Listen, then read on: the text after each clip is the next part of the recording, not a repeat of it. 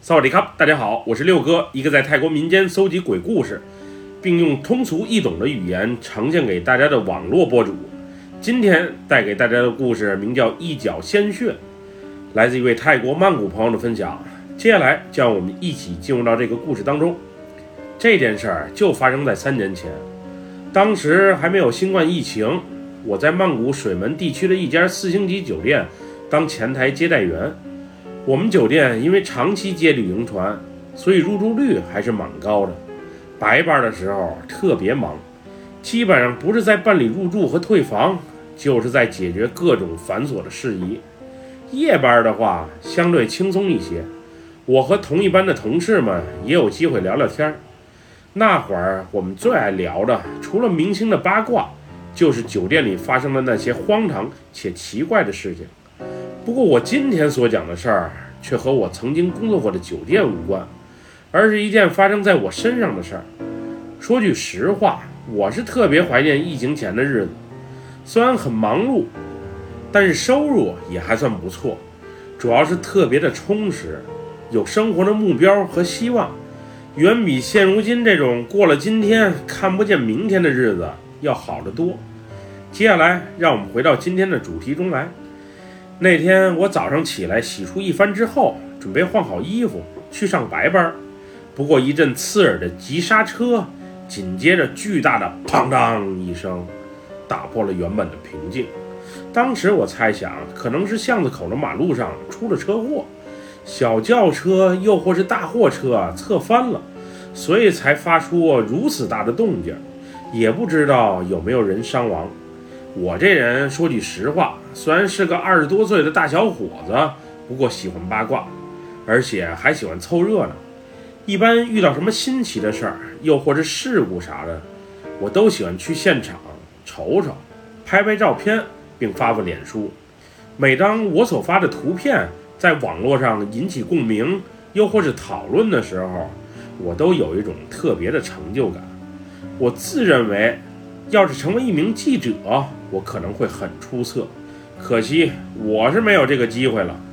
我换好衣服下楼之后，果然巷子口的马路上围着一大群人，当时道路交通都给弄堵塞了。从远处看，应该是一辆中型货车侧翻了，好像还把人给压在底下了。总之，应该伤得不轻。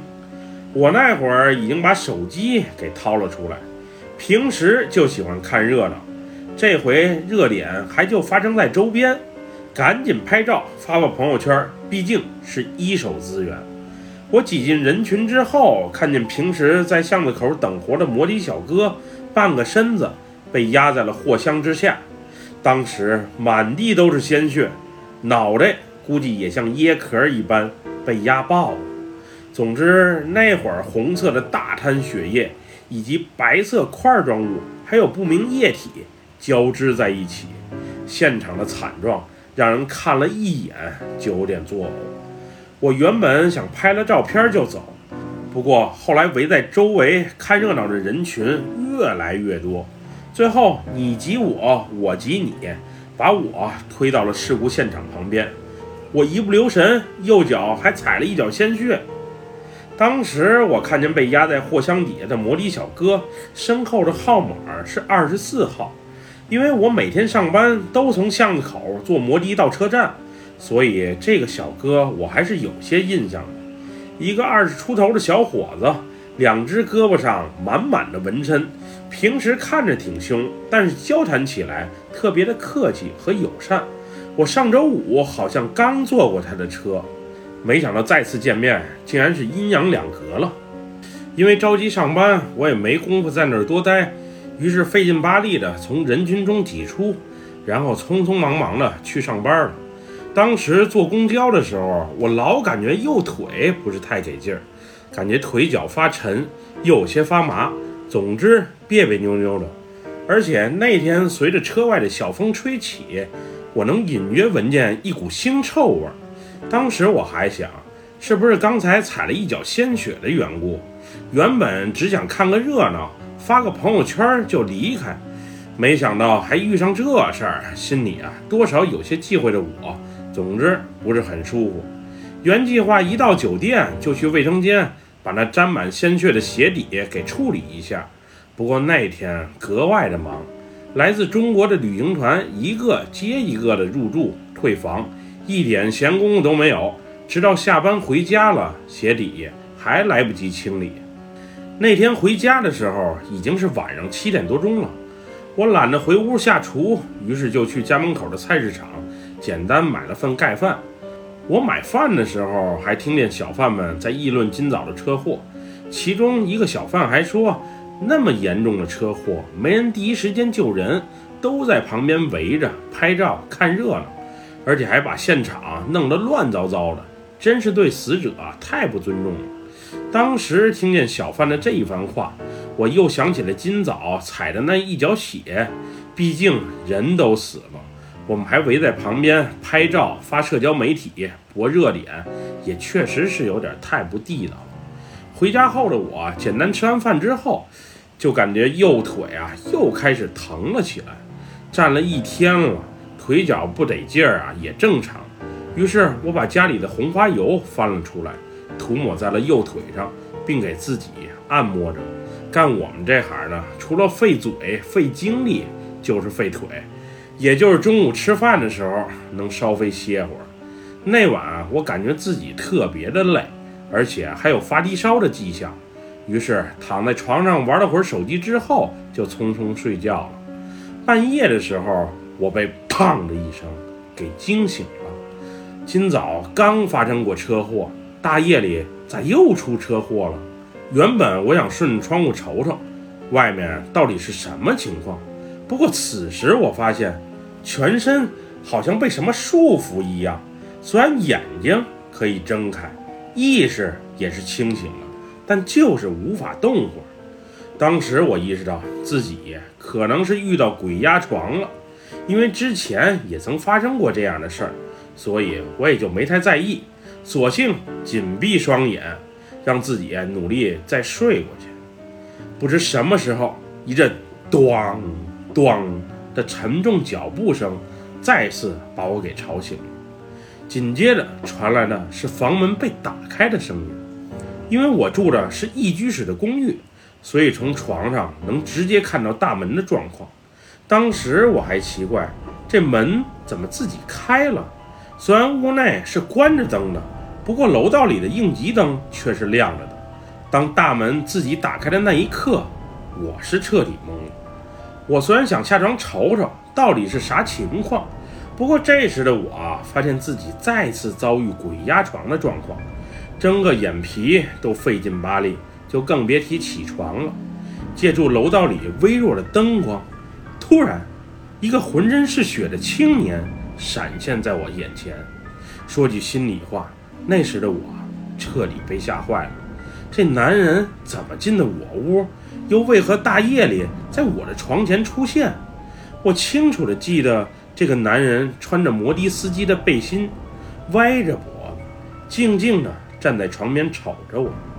更可怕的是，他的半拉脑壳已经不见了，红色的血液和白色的块状物从脑壳中不时流出。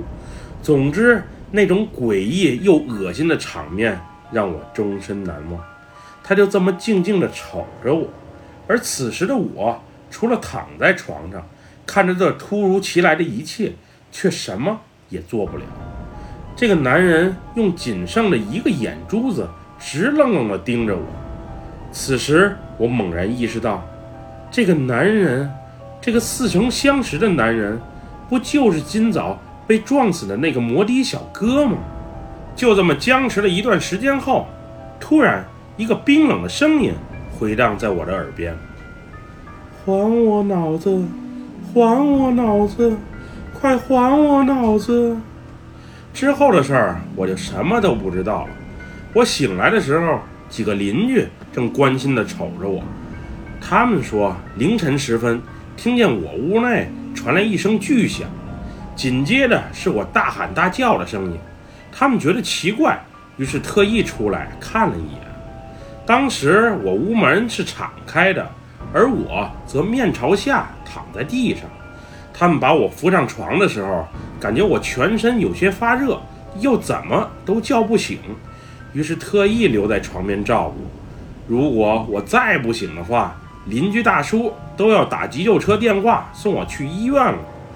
回想起刚才发生的那诡异的一幕，我觉得这一切实在是太蹊跷了。于是就把昨天发生的这一系列事儿都讲给了邻居听。听完之后，邻居大叔小声问了一句：“你是哪只脚踩的血迹？左脚还是右脚？还是两只脚都踩了？”“只有右脚踩了。”我原本还说清理一下鞋底的污迹，不过一忙就忘了。话刚从口出，只见大叔默默走到屋门口的鞋架旁。然后仔细端详起来，随后拿着右脚那只鞋走了过来。鞋底是挺脏的，还隐约有股腥臭味儿。你看，这沾着一块脂肪状的污迹，估计就是那小哥的脑子吧。我建议你啊，带着这只鞋去寺庙找大师处理一下，不然这小哥的鬼魂会总缠着你的。那天待我身体状态稍微好一些后，就拿着那双鞋去了趟华南鹏火车站旁一家比较有名的寺庙。那天寺庙里的老和尚先是对着这双鞋念经，之后让我把这双鞋拿到水池旁好好清洗一番。那天老和尚怎么吩咐我就怎么做，钱也花了，经也念了，还帮着那摩底小哥超度了一下，祈祈福。总之，我是意识到自己踩着他的鲜血，他的脑子是我的不对，我诚心道歉，也希望他不要再出现在我的面前，无论是现实中还是梦境里，我是真的怕了。自从这件事发生之后，再遇到什么事儿，我都不再凑到跟前看热闹了，尤其是人命关天的事儿，为了博点流量、博点关注，把人家的事儿。发到网上，现在回想起来，自己这么做确实有点不地道。总之，以后多注意吧。有时候你看别人笑话、消费别人的时候，很有可能最终当小丑的就是你自己。人这一辈子啊，许多事儿都说不清道不明，还是低调些、本分些为好吧。本期故事就分享到这里，喜欢六哥故事的朋友。别忘了给六哥点赞和关注哟！咱们下期节目再见，么么哒，拜拜，萨瓦迪卡。